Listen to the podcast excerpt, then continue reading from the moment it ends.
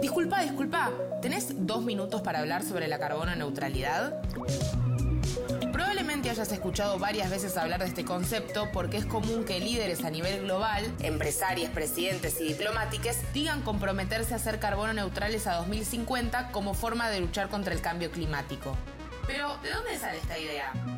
Que un país o una empresa sean carbono neutrales significa que emiten la misma cantidad de gases de efecto invernadero que absorben. Es decir, calculan cuánto emiten de dióxido de carbono, metano y demás gases de efecto invernadero al año y también calculan cuánto absorben.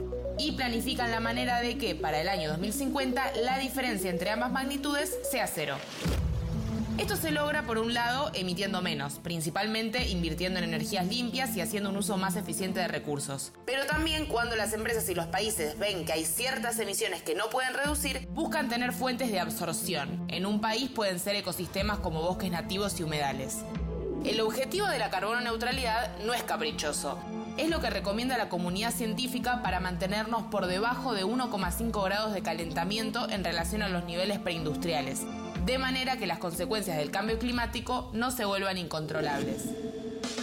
En el caso de Argentina, el presidente Alberto Fernández se comprometió en 2020 a que nuestro país presentaría este año, 2021, una estrategia de largo plazo para ser carbono neutrales en 2050. Esto requiere de la implementación de medidas como la incorporación masiva de calefones solares a hogares, electrificar la demanda de energía, cambiar gran parte de la flota de transporte a vehículos eléctricos y promover fuertemente energías bajas en carbono, además de frenar urgentemente el proceso de deforestación y destrucción de humedales. Es un desafío enorme y requiere de una gran transformación. Por eso necesitamos ponernos todos en marcha, para que el cambio sea inevitable.